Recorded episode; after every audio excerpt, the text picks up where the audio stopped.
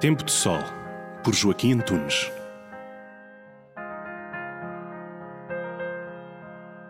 No regime de cristandade, o anúncio do Evangelho consistia na apresentação das verdades da fé.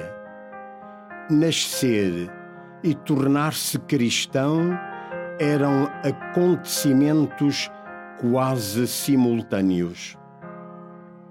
Hoje não é assim.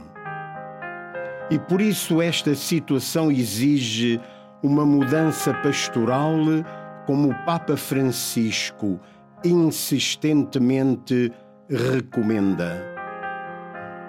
O que o Papa pede é que se viva em estado de saída, não permanecendo sentado à soleira da porta, mas pondo-se a caminho ao encontro das periferias.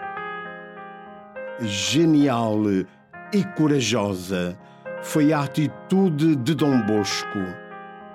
Nas praças, nas ruelas e nos becos amontoavam-se jovens sem saída. E que fez Dom Bosco? Correu para eles e salvou-os.